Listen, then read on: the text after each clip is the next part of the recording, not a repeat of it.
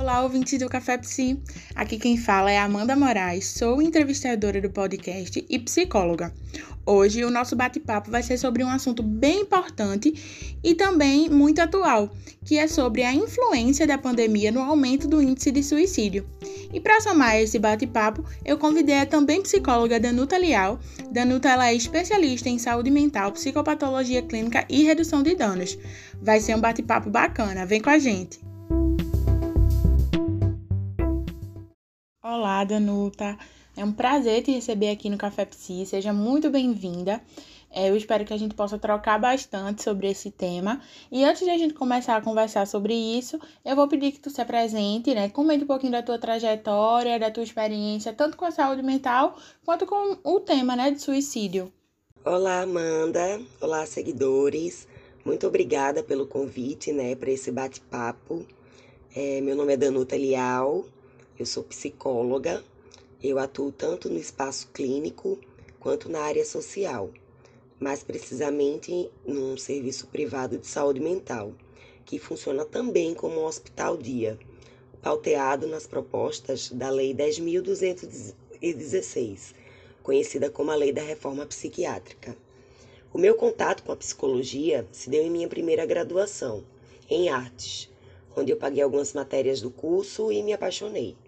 Desde então, eu finalizei a minha primeira graduação, terminei, né, fiz o curso de psicologia e me especializei em saúde mental, psicopatologia clínica e redução de danos.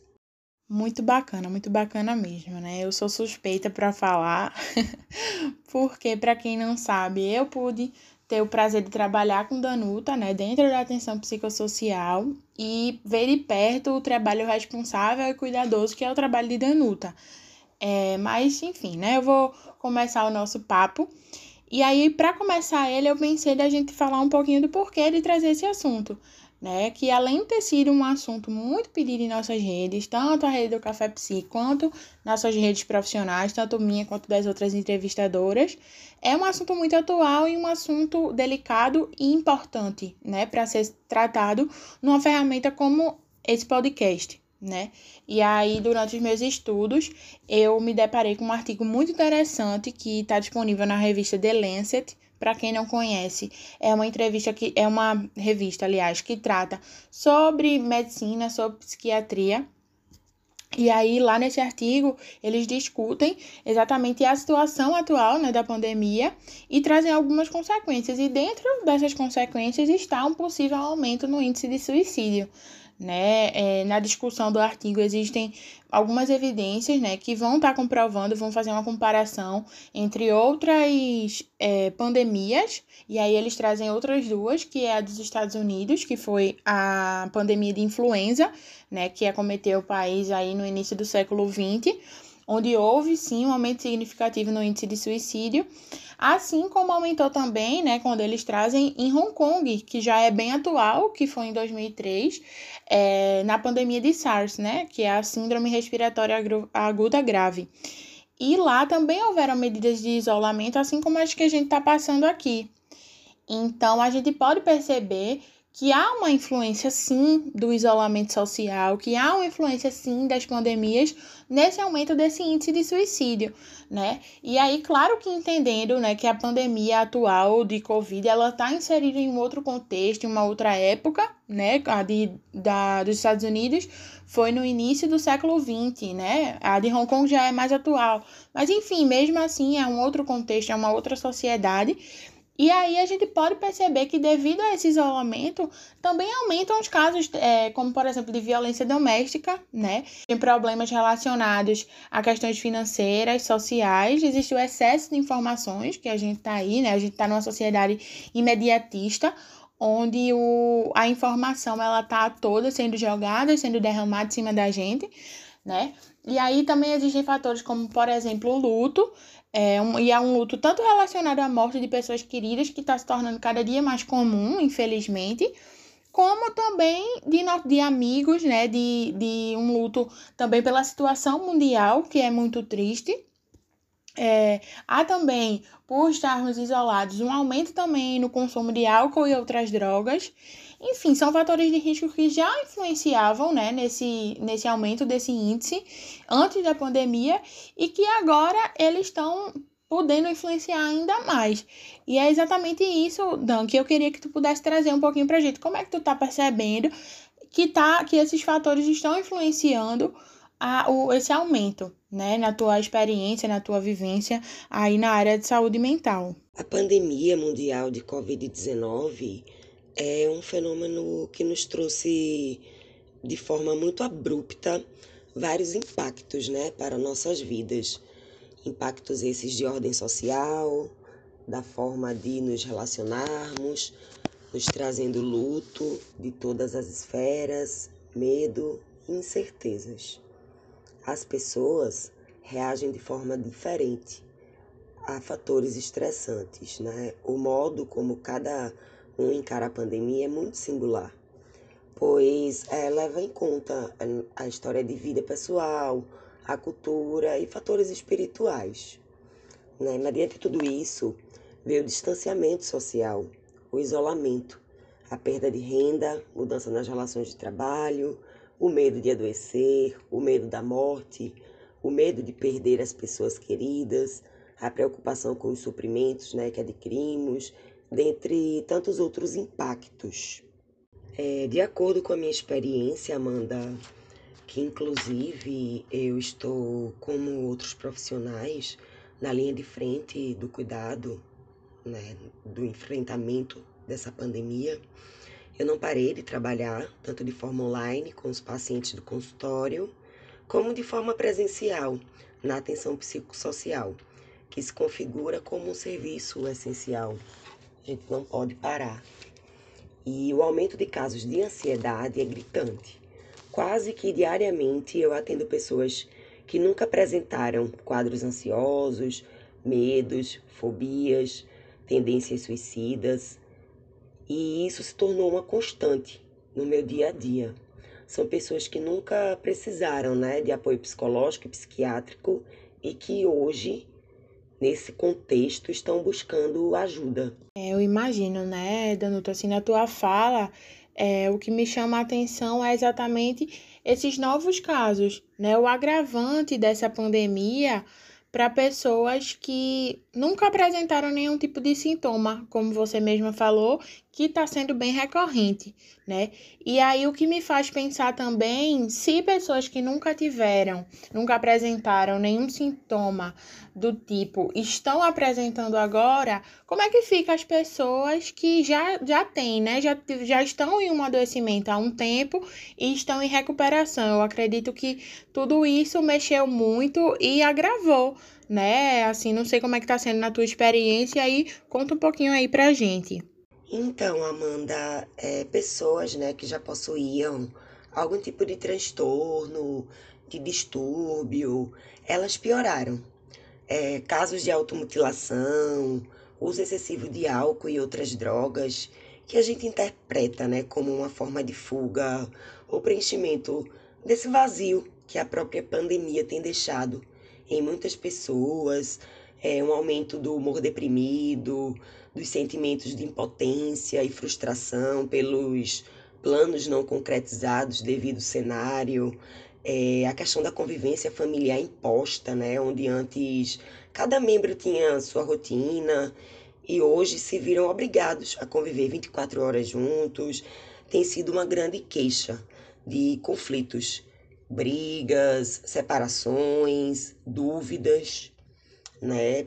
Pessoas também relatam no meu dia a dia, né, os lutos de perdas humanas, né, inclusive no próprio núcleo familiar. E quando essas pessoas falam comigo, eu percebo que esses lutos ainda não estão elaborados, ainda não foram nem pensados. Na maioria das vezes, é como se as pessoas ainda estivessem engessadas pelo momento, talvez pela quantidade massiva de informação, pela, por, pelo bombardeio mesmo, né, de, de notícias e de, e de tudo, né, que tem chegado para a gente.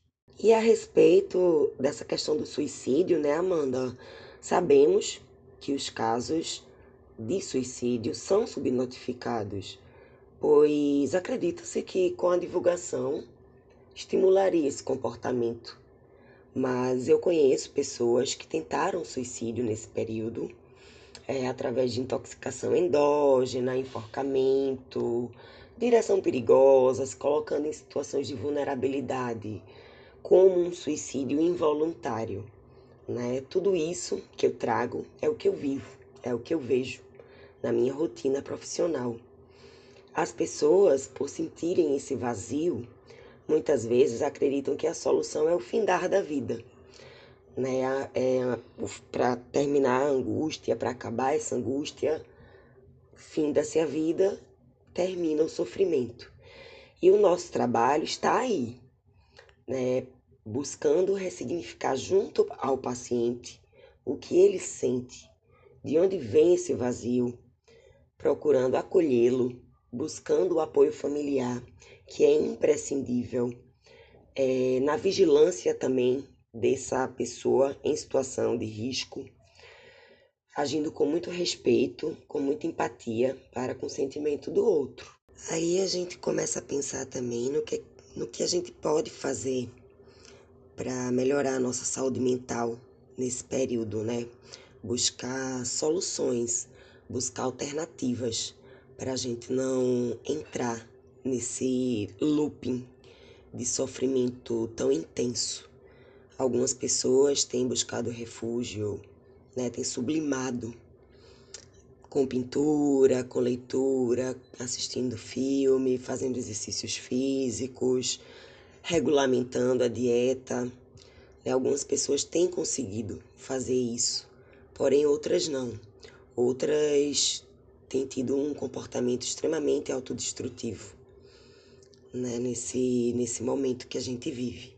Isso, Dan, eu acho que você tocou em dois pontos interessantíssimos, né? Que são essas questões dos casos subnotificados né? Porque assim, ocultar os números não vai fazer o problema desaparecer, né? O, a questão do suicídio, ela é uma questão que existe e está posta, né? É, fazer com que as pessoas não saibam que ela existe não vai fazer pessoas não se matarem, né? Pelo contrário, vai acabar agravando ainda mais a situação. É, a gente vê, que diversas pessoas morrem todos os dias, se matam todos os dias, né? O suicídio ele é um problema real que não é de hoje, não é da pandemia, é um problema que vem de muito tempo, né? Não é um problema que está no Brasil, ele está no mundo. Então ele precisa ser falado, né? É preciso que as pessoas saibam o que é isso, é preciso que as pessoas se previnam sobre isso, Pensem em estratégias de enfrentamento, de como lidar com as pessoas né, que estão em um adoecimento, que precisam de um cuidado. E aí toque em um outro ponto do que tu fala, né? Em estratégias de enfrentamento. Como é que a gente pode lidar, né? Você citou aí algumas questões e me lembrou muito uma cartilha que eu li, que está disponível na, no site da Fiocruz, que fala exatamente sobre isso, né? Como é que a gente pode é, enfrentar de uma melhor forma, digamos assim? Como é que a gente pode buscar estratégias para enfrentar é, e para passar por esse momento de vulnerabilidade, né, que a pandemia está nos trazendo? E aí essa cartilha, né, ela tem um local com essas estratégias de cuidado. E aí eu vou falar alguns pontos, não lembro de tudo, claro, mas assim, quem puder ter acesso a essa cartilha é só colocar é, na internet, lá no site da Fiocruz Brasília, que ela está disponível, né? Mas enfim, lá fala sobre reconhecer e acolher os seus receios, os seus medos, né? Que é importante, né? A gente se reconhecer e se acolher nesse momento, né? É, também fala até de um ponto que tu tocou, Danuta, é, das, da rede de apoio, né? O quanto que é importante a gente procurar essa rede de apoio para que um, possa nos fortalecer nesse momento, né? É, eu acho interessante também a gente retomar umas, umas estratégias de cuidado e de enfrentamento que a gente já é, passou, já tomou em alguns momentos, como por exemplo, é, uma leitura, como você disse aí, um, um exercício físico, um exercício de respiração, uma meditação, né? Você citou pintura também, enfim, práticas que nos façam bem, né? E que em algum momento já nos ajudou, em algum momento de ansiedade, nos ajudou para a redução do nível de estresse, de ansiedade, enfim. É, são, é uma estratégia também bacana para a gente trazer, né? É, e aí a gente vai se adaptando, né? Porque se a gente for praticar uma corrida, por exemplo, que seja uma corrida sozinho, né? Que a gente possa estar em casa, e aí, enfim, né, também vai, vai depender também da nossa situação social, né, na situação que a gente se encontra. Será que a gente pode ou não pode estar tá nesse momento de, de isolamento, né, como tem tanta gente que não pode. E é importante a gente ter uma visão ampla também, Amanda, das diferenças sociais, né? A gente sabe que tem muita gente que pode se isolar, que pode ficar em casa, que tem uma renda fixa, que tem como se manter. Mas outras pessoas não. Outras pessoas vivem, né, em uma situação de miserabilidade, com uma vida difícil, onde precisa trabalhar, como a gente fala, né, precisa trabalhar de dia para colocar comida na mesa à noite. E essas pessoas a gente tem que ter muito cuidado. Essas pessoas além da vulnerabilidade social, estão vulneráveis também psiquicamente, né? Isso é imprescindível de a gente falar dessa disparidade social que existe na nossa sociedade, no nosso país. É relevante demais. Relatos de pessoas que dizem: se eu não sair para trabalhar, como é que vai ficar minha família? Qual é a alternativa da gente. Se eu não morrer né, de Covid, eu vou morrer de fome. Eu vou minha família vai morrer. Qual a saída? Qual a solução? Aí chegam a ter pensamentos suicidas, pensamentos homicidas, né? A ideação homicida, se matar e matar as pessoas que estão juntas para evitar esse sofrimento. É uma questão muito grande é um tema muito abrangente, é um tema muito delicado, mas que a gente não pode deixar de falar desse outro lado também, desse grande lado, inclusive. E partindo disso, né, Amanda, a gente começa a elaborar estratégias de enfrentamento contra o suicídio e contra o sofrimento psíquico, né? Para que isso se torne mais leve. Então, quais formas, né? Quais estratégias de enfrentamento nós, como profissionais de psicologia, estamos utilizando nesse período?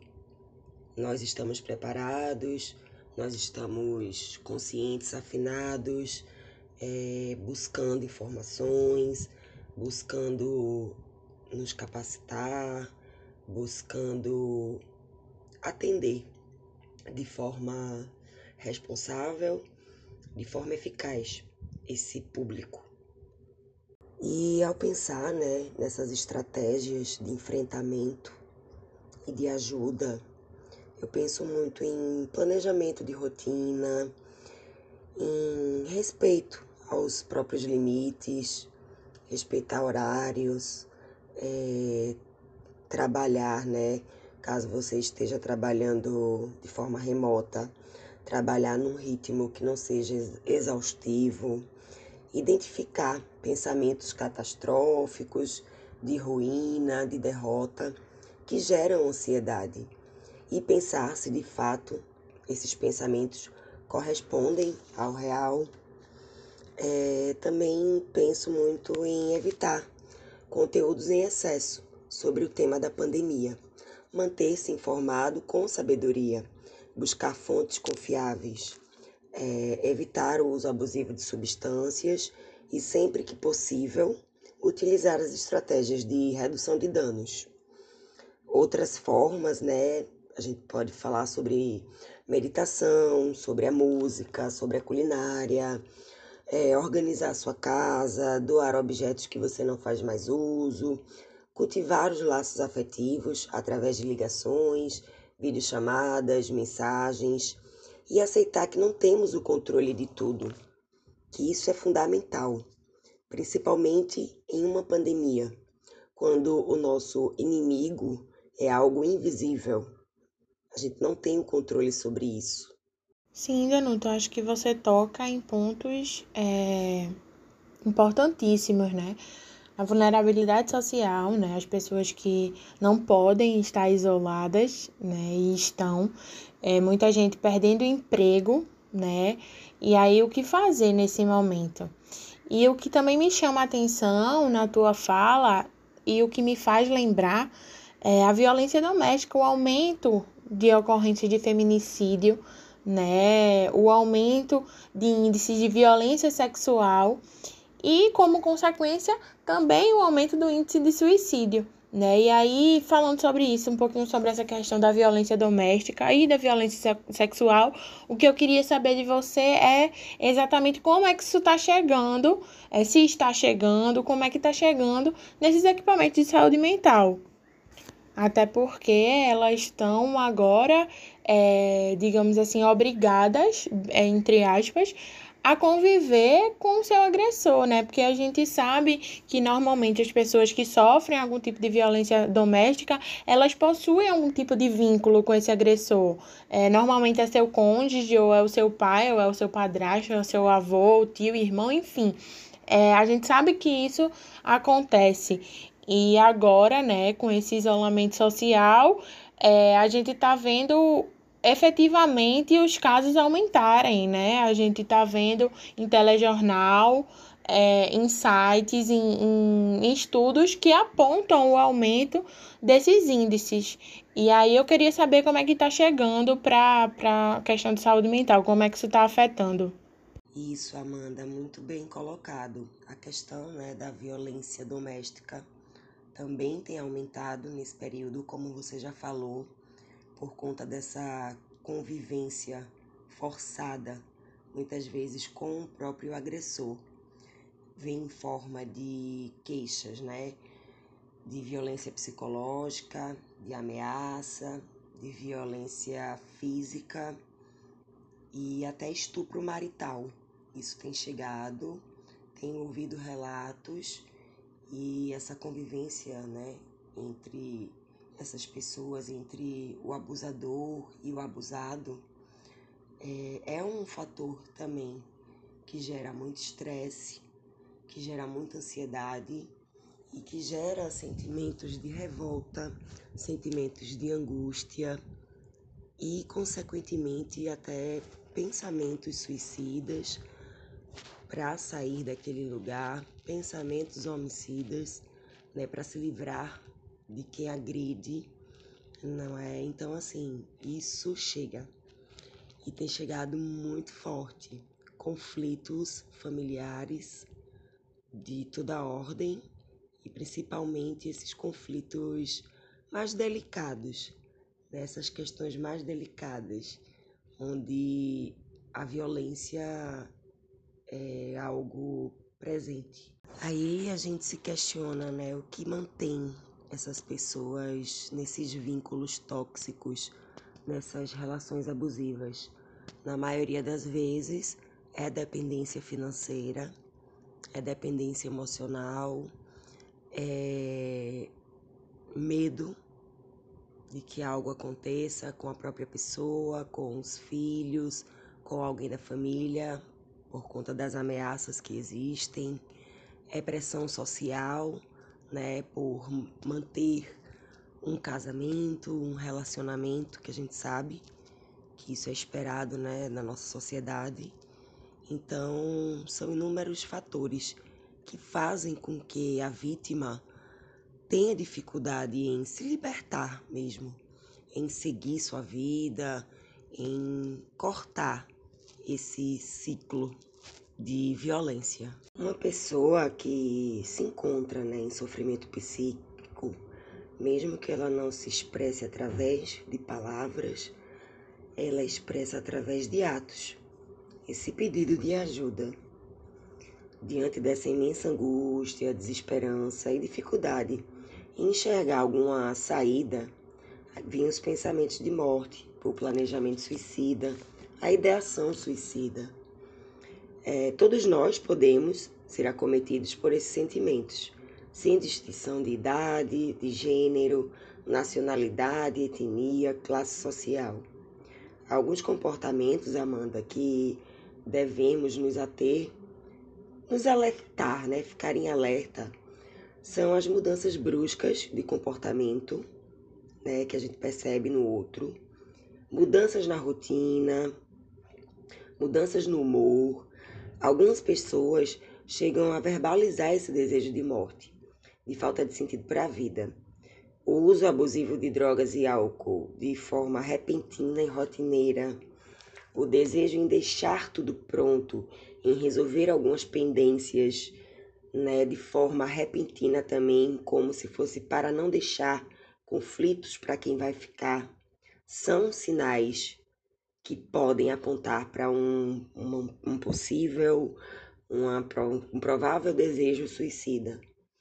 É, a melhora repentina também deve ser observada, porque muitas pessoas que pensam né, em suicídio, elas podem fingir estar melhores, mascarando o real objetivo, que é o de tirar a sua vida. E para dessa forma deixar os cuidadores um pouco mais despreocupados. É, nessa perspectiva, né, nessa visão, o diálogo, nós como profissionais, né, o que eu utilizo na minha prática, o diálogo é primordial na prevenção do suicídio.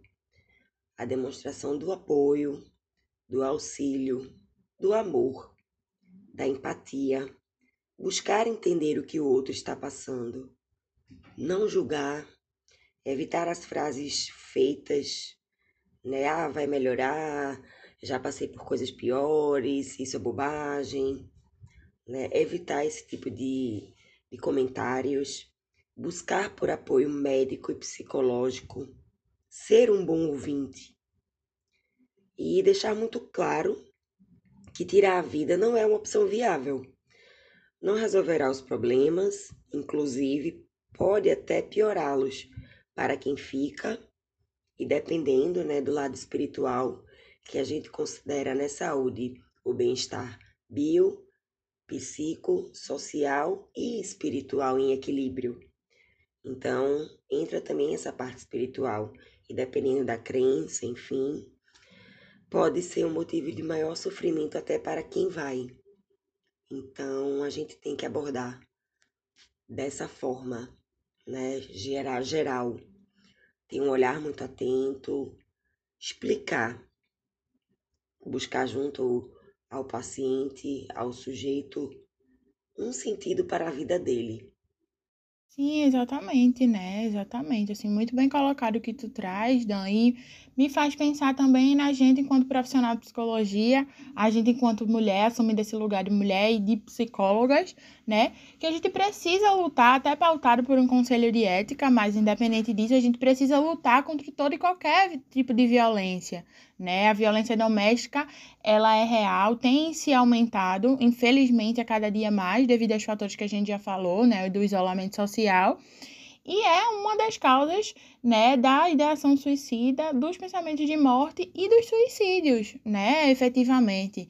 É, Para quem não sabe, os pensamentos de morte, é, falando assim rapidamente, são pensamentos em que é o desejo de morrer, né, por parte da pessoa, existe um desejo ali que ela quer morrer, não se matar, tá, gente? É quando ela quer morrer. Por exemplo, é, pensamentos do tipo, eu queria dormir não acordar mais, ou eu queria que acontecesse um acidente comigo. Isso são pensamentos de morte. Já a ideação suicida, ela se diferencia porque a ideação suicida, ela é o desejo de se matar, né?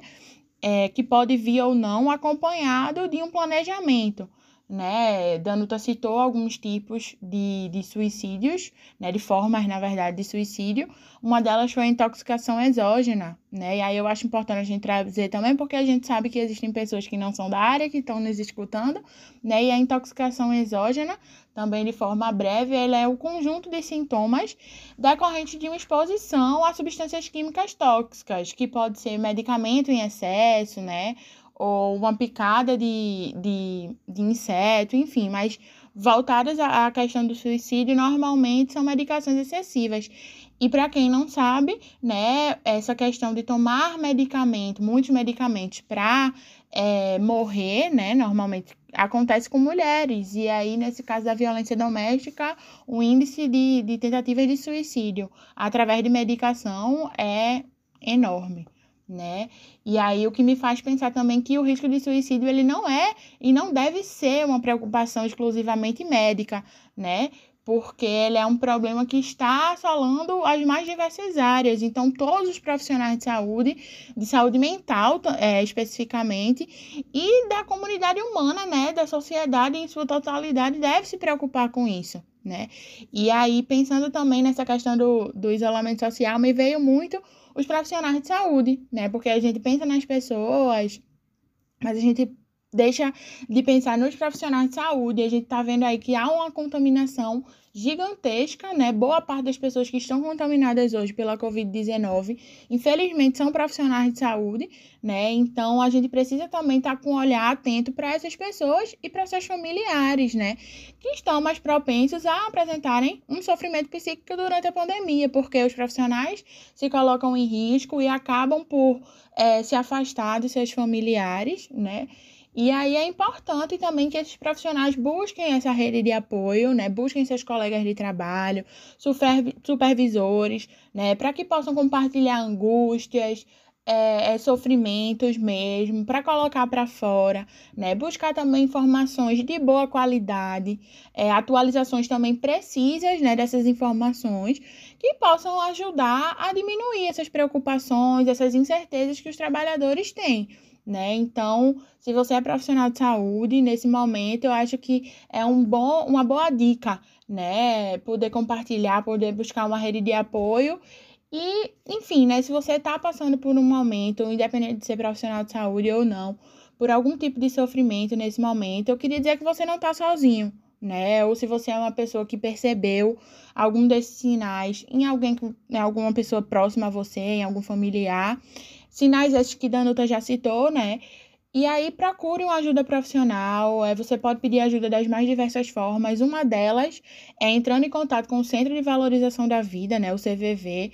Lá eles é uma plataforma onde eles é, realizam apoio emocional na prevenção e no cuidado, né, do suicídio. Eles atendem voluntariamente e gratuitamente, né? Qualquer pessoa que entrar em contato com eles, que precisarem conversar, né? É, quem tiver curiosidade é só entrar lá no site deles, do CVV. Enfim, eles estão disponíveis, 20, 20, disponíveis 24 horas por dia, todos os dias. Então, se você está passando por um momento e não sabe o que fazer, procure ajuda. É, essa luta a, favor da vida é de todos nós, né, Danuta? E eu me coloco muito nesse lugar de que a gente precisa formar uma rede de apoio, uma rede de cuidado, porque esse momento está sendo difícil para todo mundo né? Então, é um momento muito delicado. Então, se eu puder passar uma mensagem para você que está me ouvindo, é que você não é culpado por sentir isso que você está sentindo, né? Por sentir medo, por sentir angústia.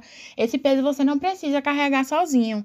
Eu acredito muito, é, tanto enquanto profissional como pessoalmente mesmo, eu acredito muito no poder da fala, de uma escuta, uma escuta qualificada, da psicologia, acredito mais na psicologia enquanto ciência, então, peça ajuda, né? Vamos sair dessa juntos. Bom, e para finalizar o nosso bate-papo, eu gostaria de agradecer a participação de Danuta, né? Dan, eu queria te dizer que foi riquíssimo, esclarecedor, né? Eu espero que a gente possa bater muitos papos aqui. O Café Psi está sempre de portas abertas para receber você, tá certo? Muito obrigada. Isso, Amanda, muito importante a tua fala quando você traz essa rede de apoio que muitas vezes é desconhecida das pessoas, né? Que conta com o CVV, que conta com as RAPs, que conta com a, os próprios órgãos policiais, os próprios órgãos da justiça, todos trabalhando em prol da vida, da preservação da vida, da saúde mental e integral dos sujeitos. É, saibam que vocês não estão sozinhos. O apoio existe. É bom que a gente saiba onde buscar esse apoio. E muito obrigada, né, pelo convite. Espero que vocês que acompanharam aqui esse bate-papo da gente tenham gostado, que tenha sido uma experiência rica, que vocês tenham esclarecido possíveis dúvidas e meu muito obrigada. Foi muito bom tomar esse café aqui no Café Psi Podcast e até breve, quem sabe. Grande abraço a todos. Se cuidem.